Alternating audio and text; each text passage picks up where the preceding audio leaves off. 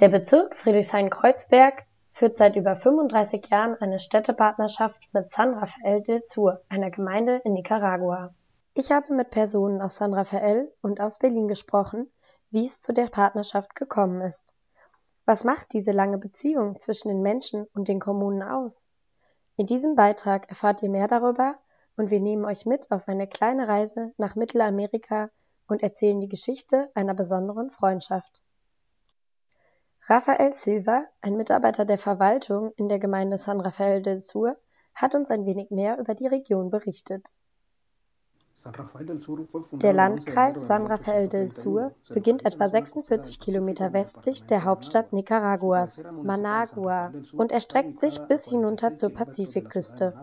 In den teils städtisch, teils ländlich geprägten Gemeinden leben etwa 50.000 EinwohnerInnen. Das Städtchen San Rafael del Sur ist das politische, ökonomische und kulturelle Zentrum der Region.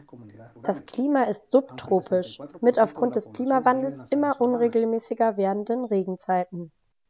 Die Städtepartnerschaft zwischen Friedrichshain-Kreuzberg und San Rafael ist im Zuge des sogenannten Kontrakrieges entstanden als Ausdruck der Solidarität mit dem revolutionären Nicaragua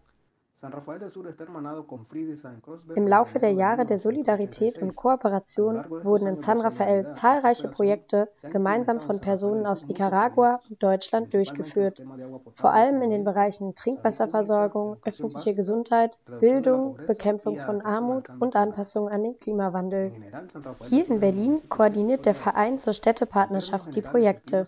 Vor Ort kooperiert er mit einer nicaraguanischen Non-Profit-Organisation namens CEDRU (Zentrum für ländliche Entwicklung), die Anliegen und Vorschläge für die Projektentwicklung einbringt.